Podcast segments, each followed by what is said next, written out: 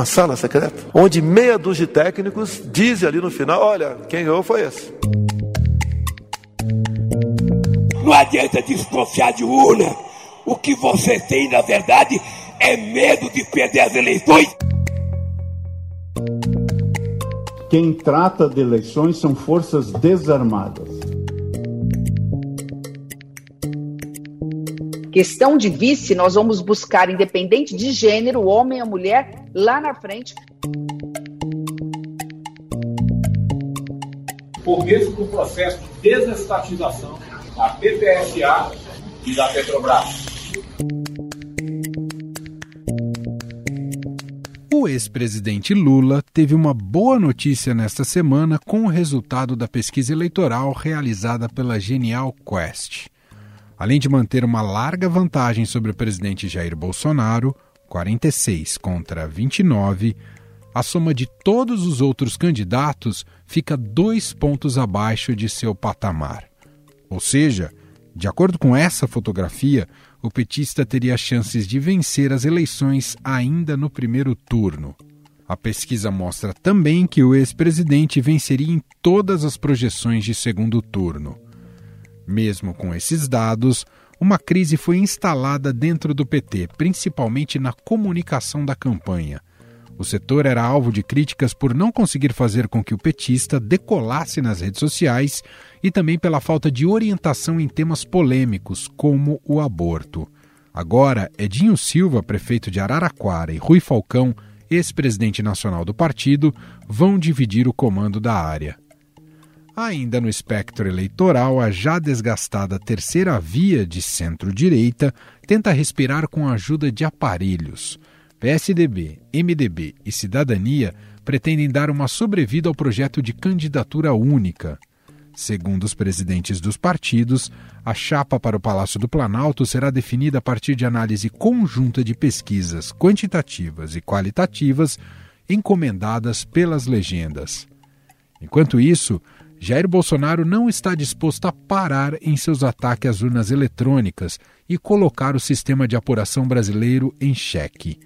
Pior ainda, tem usado as Forças Armadas para desacreditar as eleições deste ano. Nesta quinta-feira, o presidente do TSE, o ministro Edson Fachin, deu um recado forte e disse que quem trata de eleição são forças desarmadas. Do outro lado do ringue, Bolsonaro briga também com a Petrobras. Após a troca do ministro de Minas e Energia por Adolfo Saxida, o novo comandante pediu um estudo de privatização da estatal a Paulo Guedes da Economia. No Poder em Pauta de hoje, vamos abordar esses assuntos com os nossos jornalistas aqui do Estadão que cobrem o dia a dia da política. Conexão então com Brasília, com os nossos repórteres que compõem aqui o time do Poder em Pauta. Cumprimento inicialmente Vera Rosa, já está com a gente. Oi, Vera, tudo bem? Oi, Emanuel, tudo bem? E cumprimento também Felipe Frazão, que está a postos, direto da sucursal do Estadão em Brasília. Olá, Frazão! Olá, Emanuel. Olá, Vera. Olá, ouvinte. Sim, já estou aqui da sucursal dos, estúdios do Estadão e da Rádio Eldorado. Bem-vindo de volta, Emanuel. Obrigado, Frazão. Bom, hoje vamos falar muito, evidentemente, sobre eleições, né? Seguimos acompanhando todos os, os rumos das campanhas e, e, e das análises em relação aos movimentos aí dos pré-candidatos à presidência da República. E num segundo bloco, vamos falar um pouquinho mais sobre algumas questões ligadas ao governo do presidente Jair Bolsonaro. Começando então por eleições, a gente vai iniciar aqui comentando e analisando a mais recente pesquisa na corrida presidencial, foi divulgada nesta quarta-feira pela Genial Quest, pesquisa feita face a face, é, duas mil pessoas entrevistadas em 27 estados, índice de confiança de 95%, registrada no TSE, e os, o levantamento foi feito entre os dias 5 e 8 de maio. Nessa pesquisa, vou dar os números aqui, a gente já passa para a Vera e o Frazão analisarem. O ex-presidente Lula aparece com do PT com 46% das intenções de voto, seguido pelo atual presidente Jair Bolsonaro, que busca a reeleição com 29% dos votos. Depois, Ciro Gomes, 7%, João Dória, 3%, André Janones, 3%, Simone Tebet e Felipe Dávila aparecem cada um com 1%. Luciano Bivar foi colocado nessa lista da pesquisa, mas não pontuou. Tem outros cenários é, colocados pela Genial que a gente pode, inclusive, abordar é, eventualmente aqui na nossa conversa. Agora, o que chama atenção, e já passo para você para uma primeira análise, Vera, é que a soma de todos os outros candidatos não chega no patamar do, de Lula. Todos os outros candidatos somam 44% e o Lula, nessa mais recente fotografia, tem 46%. Ou seja, cresce nos bastidores, e queria te ouvir sobre isso, uma possibilidade até de vitória no primeiro turno do Lula. Eu sei que a gente está muito distante das eleições, mas olhando como uma tendência, isso impressiona, Vera. Sim, Emanuel, é exatamente isso que você falou. Essa pesquisa realmente animou a equipe do ex-presidente Lula. É, no Palácio do, do Planalto, ela foi considerada como uma fotografia do momento, é, mas realmente os levantamentos que chegam também para o governo mostram que o presidente Bolsonaro está estagnado, estacionado. E atribui-se a isso toda essa crise aí com a, com a alta da inflação, o preço dos combustíveis na estratosfera, né? E em relação ao PT, realmente eles no, no comitê do ex-presidente Lula uma, houve uma animação, principalmente depois do lançamento, né, no último dia 7, da chapa Lula-Alckmin. Ali o, o ex-presidente Lula é, leu um discurso, não foi de improviso, né, porque ele realmente cometeu muitos deslizes verbais aí nos últimos dias, né, sobre temas polêmicos, como o aborto, por exemplo. Quando, na verdade, deveria ser transformado numa questão de saúde pública e todo mundo ter direito e não ter vergonha. Então, ele agora está é, tá sendo aconselhado a mais cautela no discurso. E acreditam que com isso, é, com uma campanha mais moderada, ele pode consolidar aí um crescimento nas pesquisas. Lembrando que é como você disse, falta muito tempo ainda. A campanha mesmo não começou, estamos na pré-campanha. Exato. Quero te ouvir também, Frazão, sobre isso, essa antecipação uh, de, um, de um movimento em relação ao eleitor de já pensar em voto útil no primeiro turno, que em tese, né, pensando no nosso modelo democrático, em tese vai contra né, o, que, o que significa um primeiro e um segundo turno. Pra, mas isso serve, é muito conveniente para o PT nesse momento, diante desses números e diante dessas pesquisas, Frazão. Sem dúvida, Emanuel. E vou dizer um pouquinho mais. E, talvez o Ciro seja um dos únicos que, saindo da disputa, beneficiem o Lula diretamente. É, os outros, talvez, a gente precisa ver, mas a gente, quando saiu o nome do Sérgio Moro, a gente viu com certeza quem votava e admirava Sérgio Moro e tinha essa intenção de votar nele não migraria para o Lula, né? Ele foi o homem que condenou o Lula, então era muito claro, já era precificado, todo mundo entendia que aquele voto ali não era um voto em, Lula, né? era no Moro como opção a Jair Bolsonaro. É, e quando ele saiu, o que ocorreu é que aqueles votos migraram é, muito mais para Bolsonaro do que para qualquer outro rumo, qualquer outro candidato que se apresente ainda como alternativa. É, aliás, até hoje em dia, quando a gente vê as manifestações do Moro nas redes sociais, são todas em cima do Lula. Parece que ele está fazendo hoje campanha para o Bolsonaro, né?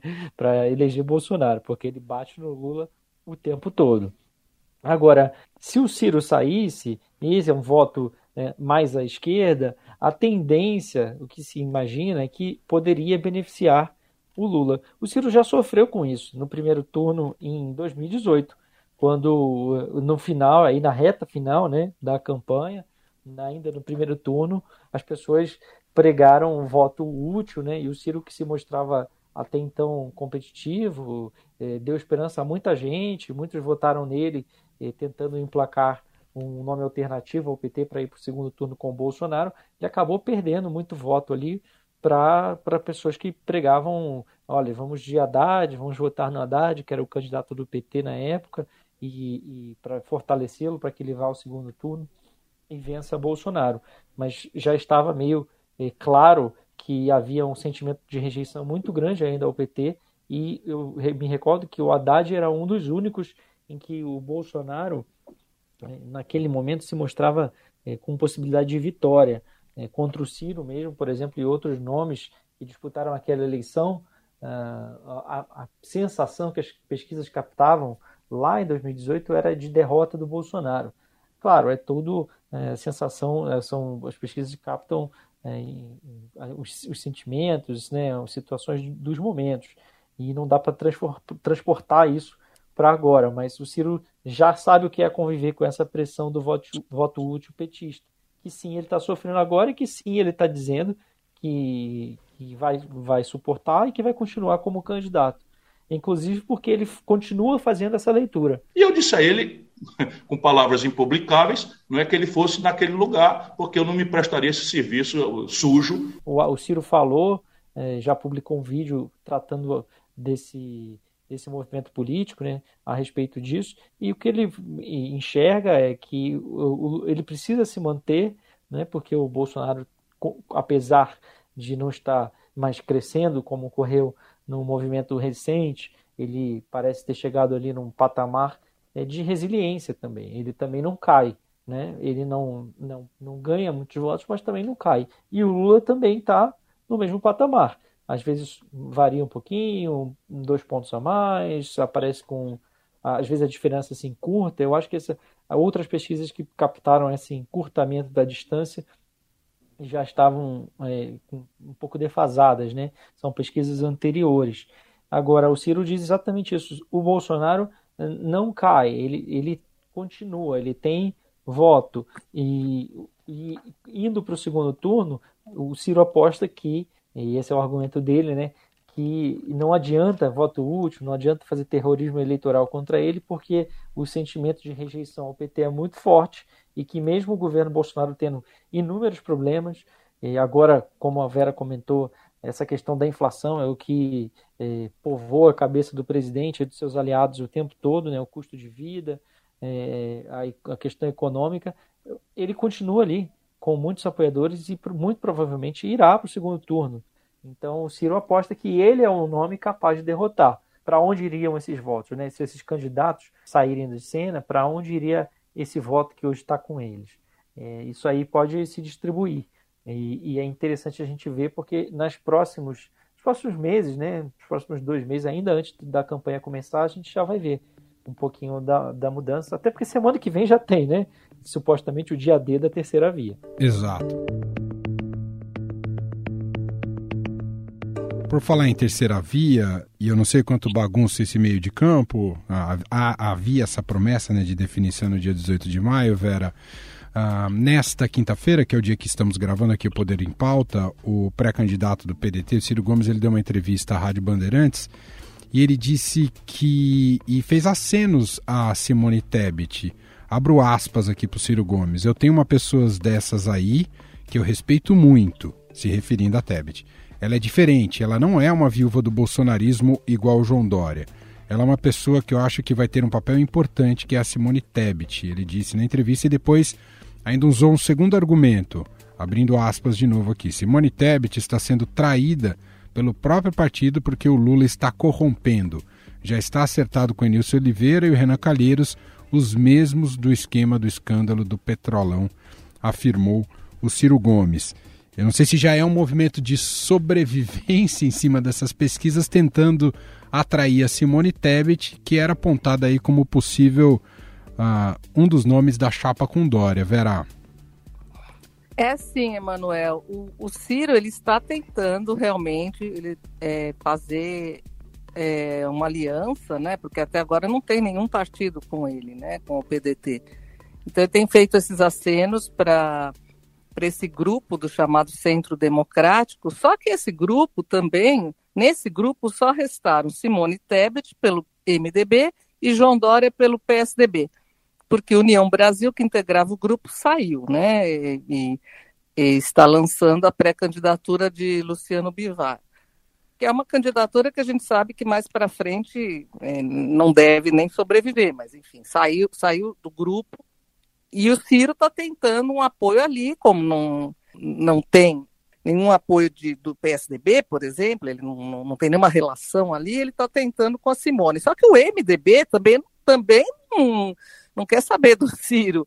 E a Simone, ela não, ela já disse que ela não quer ser vice de ninguém. Então, quer dizer, isso aí não tem chance de prosperar. É dizer o seguinte: a Simone, como mulher, é uma ótima vice. E ninguém fala que os outros são excelentes vices. Eu quero igualdade de condições. O MDB, a, a cúpula do MDB quer lançar a Simone, embora o MDB esteja muito dividido, tem uma parte com que quer apoiar o presidente Bolsonaro, tem outra parte que quer apoiar o ex-presidente Lula. Então o MDB está muito dividido mesmo. E não tem assim é, essa, é, essa questão do, da aliança com o Ciro. Ele tem feito esses sinais, tem dado esses sinais, tem jogado umas iscas, mas ali não, não vai rolar, o Emanuel não vai rolar. E a terceira via ali também, esse grupo com é, Dória, com Simone, também muito difícil, porque é, a, a, Simone quer ser candidata a presidente, já disse que não aceita ser vice. O Dória quer ser candidato, também não quer ser vice. O MDB não quer o Dória como vice. O PSDB também, a maior parte, não quer o Dória como candidato. Então está muito difícil a situação ali. É isso mesmo, Frazão? A tendência é que o dia 18 seja esvaziado e sem respostas? Ah, eles estão. A gente tá, o que a gente vê, né, Manuel, é que eles estão com muita dificuldade de, de entendimento mesmo porque tem interesses é, que se chocam dos dois lados.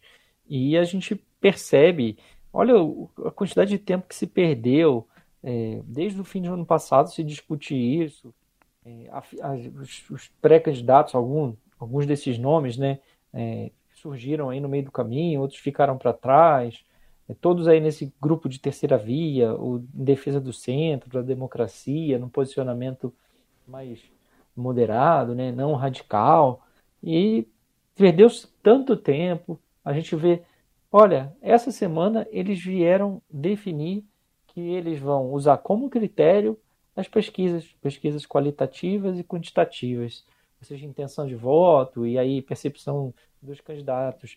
Mas precisou de tanto tempo para decidir isso. Isso era óbvio, né? Era, é muito claro que isso vai participar, que isso tem que ser critério porque é um pouco do guia que se consegue ter, né? que todos fazem, todas as campanhas fazem, todos os governos, se guia por isso, pela percepção é, de, de, pesquisas de opinião e pesquisas é, eleitorais.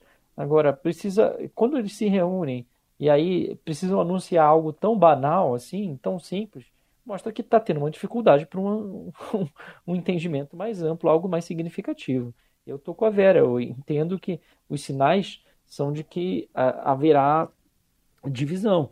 E os dois, para vamos ser muito claros, ainda que saiam candidatos, sairão candidatos eh, pelos seus partidos num cenário muito adverso internamente, eh, tanto o Dória quanto a Simone Tebet. Uh, e aí para os dois lados, né? Na questão do Dória, a gente que não quer a candidatura eh, dele, que resiste a ele pelos problemas de, de imagem dele, que ele tem tentado superar, Inclusive estava na televisão né, esses dias com, a, com o programa é, partidário do PSDB, são inserções curtinhas, e, e ele eles estão agora tentando captar se isso mudou alguma coisa favoravelmente ou não para ele, ou se não mudou nada, e ele tem essa resistência que é um grupo que prefere que não tenha candidatura.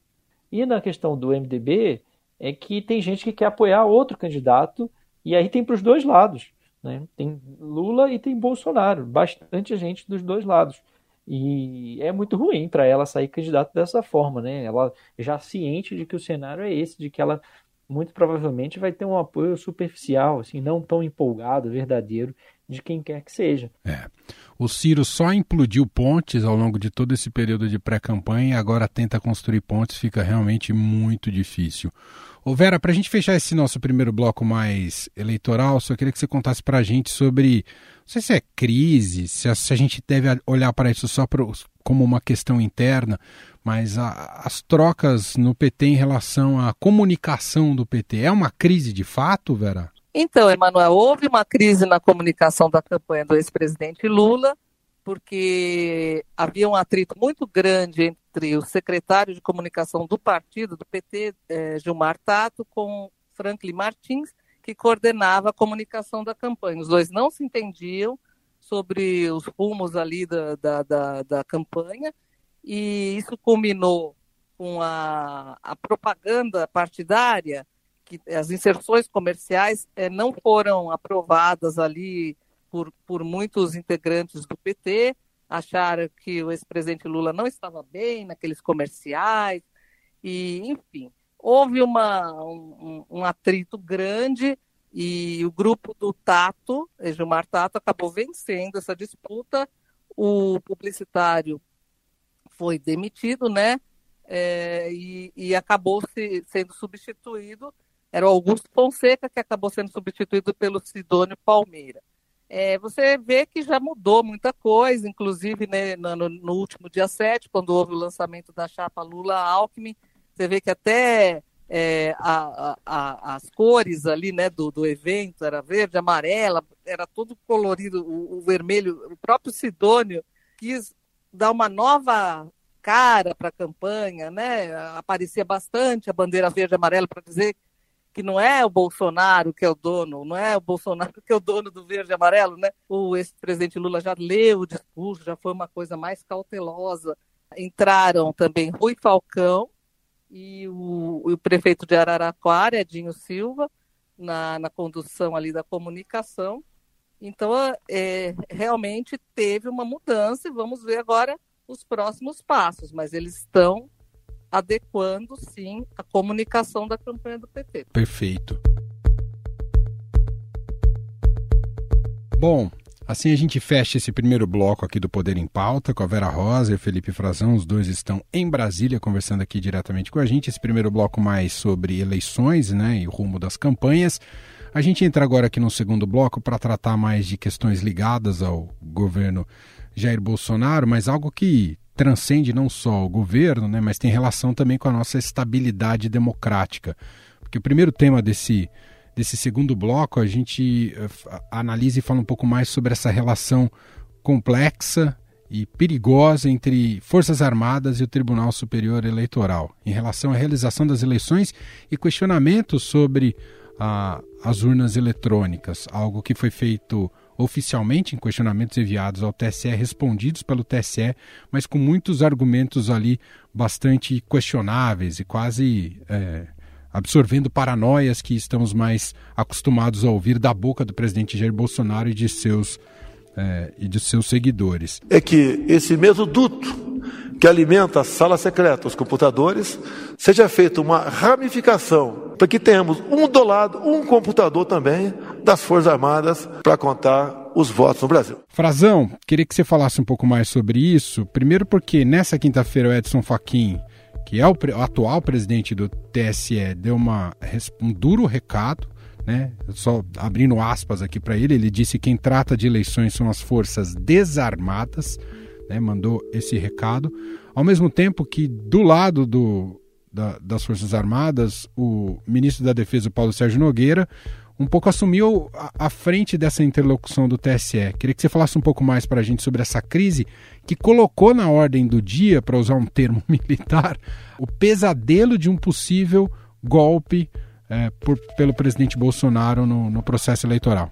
Golpe que nenhum dos militares da ativa admite. Se ficam ofendidíssimos, aliás, Emanuel, mas é fato é que eles admitem que existem muitos militares, e a gente não precisa nem dizer quais são, a gente já viu, está fartamente documentado isso, que estão no governo, que participam do governo, que foram da ativa, inclusive saíram direto né, de seus cargos é, de, para, da, da caserna, como o ministro Luiz Eduardo Ramos, ainda na ativa, para o Palácio do Planalto. E participou ele especificamente, de uma série de ofensivas contra as urnas eletrônicas. Ou seja, existe sim esse pensamento, essa desconfiança né, em relação às urnas eletrônicas. Ela é, está nas Forças Armadas, mas é, os militares da ativa afirmam que não, que não são preponderantes, que não são, é, não conduzem a atitude deles, que eles se manterão equidistantes que eles respeitarão o resultado das urnas e que as Forças Armadas, as instituições como um todo, não têm dúvidas das eleições, mas que foram chamados a colaborar, né, que foram chamados a dar palpites, né, dar sugestões e estudar como melhorar a, a segurança e a transparência do sistema, que fizeram essas sugestões à Corte Eleitoral. É, praticamente todas foram rejeitadas. Algumas eles disseram que poderia até ser acolhida, outras eles disseram que já estavam em prática, mas que não para essas eleições e que, no geral, uh, o entendimento das Forças Armadas, que nunca tinham feito isso, né? eles até participaram da, da elaboração lá atrás, nos anos 90, né, do sistema, mas não estavam participando de testes de urna, de envolvimento maior para a respeito da, da contagem de votos como um todo, não é só a urna, né? é o processo como um todo. Eles é, não participavam disso e o tribunal até chegou a dizer que o entendimento das Forças Armadas, em alguns quesitos que eles apresentaram, estava equivocado, que havia erros de compreensão. Agora, essa é uma discussão muito técnica, né? muito, muito técnica. E quem estava fazendo isso era um general ele, e sua equipe, que é formada pelas três forças. Né? É o, o general Eber Portela, é, que ele é do Comando de Defesa Cibernética do Exército, mas tem ali na equipe dele especialistas em cibersegurança das três forças, Marinha, Exército e Aeronáutica. E ele era o representante das Forças Armadas designado pelo Ministério da Defesa. Quando ele se retira desse cargo de maior protagonismo, ele permanece na comissão, mas não terá mais a interlocução direta. Entra o ministro da Defesa, general Paulo Sérgio, aí passa a ser de fato, uma questão política, porque o interlocutor político do governo e das Forças Armadas, quem fala em nome das forças, não é um general da ativa, é o ministro da Defesa. Então, a gente já percebe a mudança de patamar do embate e da interlocução, como vai ser agora. E tem outra coisa que é bom lembrar. Eles dizem, Emanuel, que essa história de que quem vai contar votos é, é, são, é a justiça eleitoral que o Faquin está respondendo, né, que ele está dizendo que quem trata das eleições são as forças desarmadas, depois é, da proposta do presidente Jair Bolsonaro de que as forças armadas tivessem acesso a, e fizessem uma contagem paralela né, dos votos centralizada aqui em Brasília, assim como é feita no TSE, na Corte Eleitoral. É, os militares dizem que isso não foi proposto por eles, que isso é coisa do presidente a desconfiança no sistema é uma pauta que o presidente Bolsonaro colocou, impôs ao país. E impôs também com a ajuda das Forças Armadas, né, manobrando e distorcendo em algumas partes uma participação que poderia ser técnica, porque eles têm pessoal competente, capaz, mas que foi, de certa forma, é, distorcida e, e, virou um cabo de guerra, né? virou uma, uma, uma forma do, do presidente é, pressionar, ameaçar com as forças armadas. E eles sabem que eles isso desagrada a muitos deles, né? Desagrada e a gente viu agora uma resposta de fato, como você falou, muito dura, muito pertinente. A justiça eleitoral está aberta a ouvir, mas jamais estará aberta a se dobrar a quem quer que seja tomar as rédeas do processo eleitoral. Porque o presidente chegou a, a dizer que a eleição ela tinha que ser, para ele ter confiança, tinha que ser dessa forma, com contagem das Forças Armadas. Ele está armando uma forma de dizer que ele vai contestar o resultado se não for favorável Sim. a ele. Ô Vera, só um último assunto antes da gente fechar o nosso Poder em Pauta. Tivemos nessa semana a troca de um ministro, e dessa vez foi no Ministério de Minas e Energia. Saiu Bento Albuquerque, entrou Adolfo Saxida, e isso tem relação direta com a, a questão dos preços dos combustíveis e, mais recentemente, o aumento do diesel. O Bolsonaro deu recados na sua última live na semana passada, na quinta-feira, uh, e isso acabou uh, sendo um gatilho para essa troca. Claro que isso está muito mais num campo uh, de respostas para seu, os seus eleitores, para os seus seguidores, porque efetivamente essa troca, e o mercado parece já ter entendido isso, né, Vera? Essa troca não vai significar necessariamente uma mudança na política de preços, mas ele criou essa, essa nova espuma aí para tentar se blindar um pouco o presidente. Não, não, não foi por aí o movimento, Vera? Como é que você avalia? Sim, exatamente, Emanuel. Foi, foi por aí. Foi uma troca que é, ocorreu depois de mais um embate entre o presidente Bolsonaro, né, é, relativo ao controle de preços de combustíveis da Petrobras. Esse, esse embate já vem de algum tempo é, e agora atingiu o almirante Bento Albuquerque, que era o ministro de Minas e Energia. Como você disse, o substituto, a gente sabe que não, não vai ser. É, ele é um bolsonarista de carteirinha, um economista, é, trabalhava ali na, no Ministério da Economia, muito renomado, mas a gente sabe que não vai ter uma mudança drástica nessa questão do preço dos combustíveis, mas ele entra com essa proposta de ser uma pessoa muito próxima ao presidente, já vem com essa bandeira de privatização da Petrobras. Por meio do processo de desestatização da PPSA e da Petrobras e vai ser um dos, um, um dos maiores aliados do, do presidente Bolsonaro na, nas eleições agora. É, a gente sabe que vai ser que, que é essa a, a intenção, sabe, de, de pôr uma, uma pessoa bem próxima ali que vai, vai tentando se aproximar da área política também, né? Porque também o, o ex-ministro Bento Albuquerque estava ali sofrendo muitas resistências, principalmente do Centrão. Assim a gente encerra mais uma edição aqui do Poder em Pauta, nosso encontro quinzenal com os repórteres em Brasília, analisando os principais fatos da política e, claro, da corrida eleitoral. Frazão, meu caro, um abraço. Eu sei que você vai ter mais uma, uma etapa de férias, então provavelmente só daqui a um mês a gente se fala. Um abraço, boas férias, Frazão. Obrigado, é isso mesmo, Manuel. Segundo turno das férias, né, vamos dizer assim. Mas que tem que ser bem antes do. Tem do, que ser bem útil. É, tem que ser útil e tem que ser bem longe, bem distante da campanha, para poder dar tempo de chegar inteiro, porque a maratona é grande, viu? Um abraço para você, um beijo a todos os nossos ouvintes e para Vera também, que ainda tem mais um dia de trabalho nessa sexta-feira. Depois... Ô, Frazão, a gente quer que você volte logo. é basicamente é a Vera, a Vera também vai ter ainda uns diazinhos para tirar, que eu sei. Eu tenho, eu tenho. Vera, então um beijo e a gente se fala daqui duas semanas. Vera. Um beijo, Manuel. Muito obrigada, Frazão também, aos nossos ouvintes, e até daqui a duas semanas. E este foi o Estadão Notícias de hoje, sexta-feira, dia 13 de maio de 2022. A apresentação foi minha, Emanuel Bonfim. Na produção, edição e roteiro, Gustavo Lopes. A montagem é de Moacir Biasi. Escreva para gente no e-mail podcast@estadão.com. Um abraço para você, um ótimo fim de semana e até mais.